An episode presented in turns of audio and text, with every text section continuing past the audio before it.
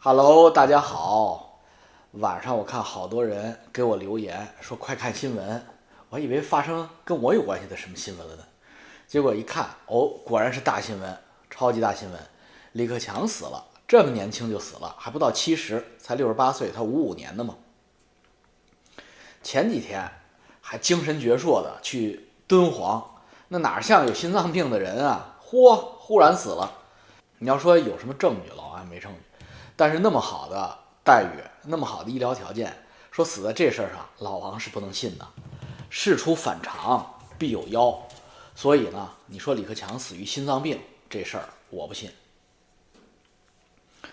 那他这心肌梗塞怎么来的呢？嚯，那谁知道怎么来的呀？那这现在这科技这么发达，那小药片儿给你换一换一粒儿，给你换一粒药丸也不是不可能啊。对不对？那谁干的？那谁知道谁干的呀？呃，这不能瞎说呀，这没证据，咱不能瞎说。但是跟普京混那么长时间，普京那些招儿估计多多少少也能学一些，那些高科技也多多多少少也能学一些啊。那些高科技小药丸儿，星宿老仙多多少少也会传传给中原武林人士。那么。李克强这个人呢，我给他的定义呢是一个精致的马基雅维利主义者。为什么这么说呢？让我们思绪回到他仕途刚刚开始的地方。他是北京大学毕业的，他出任的是北京大学团委书记。跟他同年，实际上是有两个出类拔萃的年轻干部，也是当时党和国家培养的后备储备人才。其一为李克强，团委书记；其二为北京大学的当时的校学生会主席，这个人叫张伟，弓长张，火字旁，伟大的伟，张伟，能量密度来了，扩展谷歌，剑桥大学空格张伟，你就能找到这个张伟，因为叫张伟的人太多了。张伟是北京大学的学生会主席。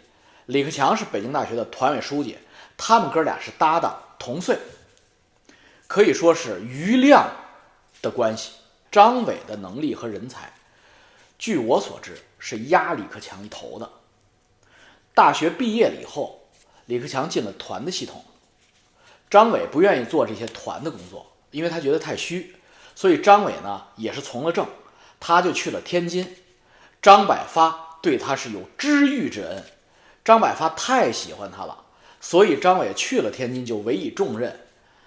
张伟大概二十九岁的时候，就已经是天津市的天津可是直辖市啊，天津市的开发区主任兼党委书记。他在三十二岁、三十三岁的时候就被中组部谈话，准备提拔为天津市的副市长。这个张伟的势头。那个时候是要超过李克强一大截的，然后呢，然后就发生了八九六四。八九六四之前大概两个月，这事儿可能没几个人知道，不是在中南海圈子里混过的，不知道这么个往事。尊敬的李克强总理，当时还不是总理，当时在团中央工作的李克强同志，在一九八九年四月的时候洗澡，摔倒在自己家浴缸里。把大腿骨摔断了，在家静养了三个月。世界上就有这么多巧合吧？也许。同时呢，一九八九年的六月四号前后，张伟写了这么一封信，寥寥数语，留给了百发。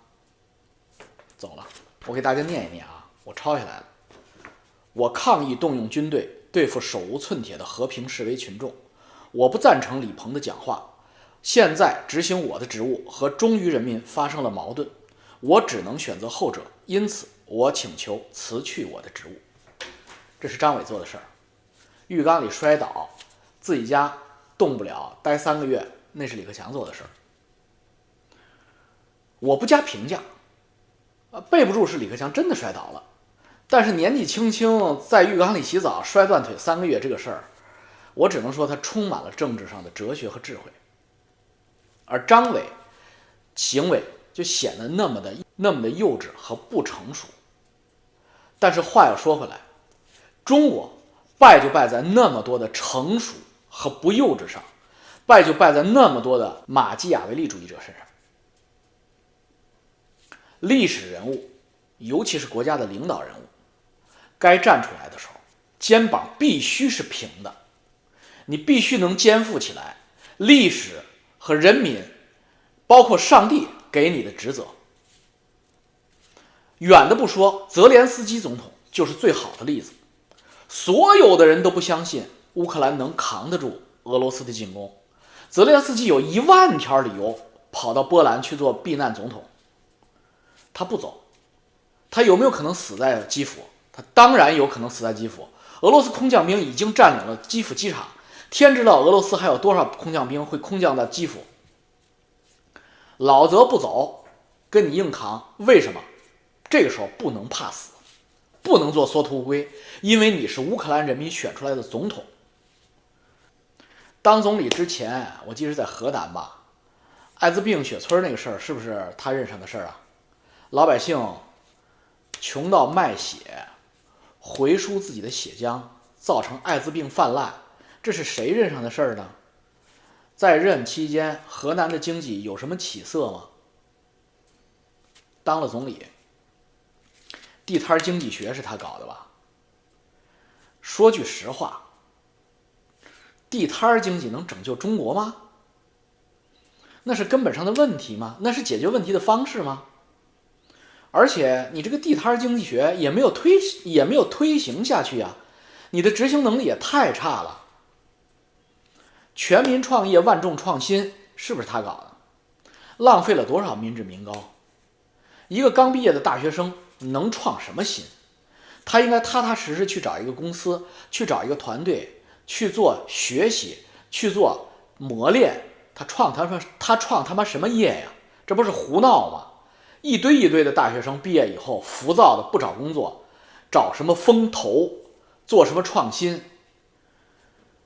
全民金融是不是他搞的？P to P 是不是他放出来的？让公安部拿着枪去抓股市下跌的时候卖股票的基金经理们是不是他干的？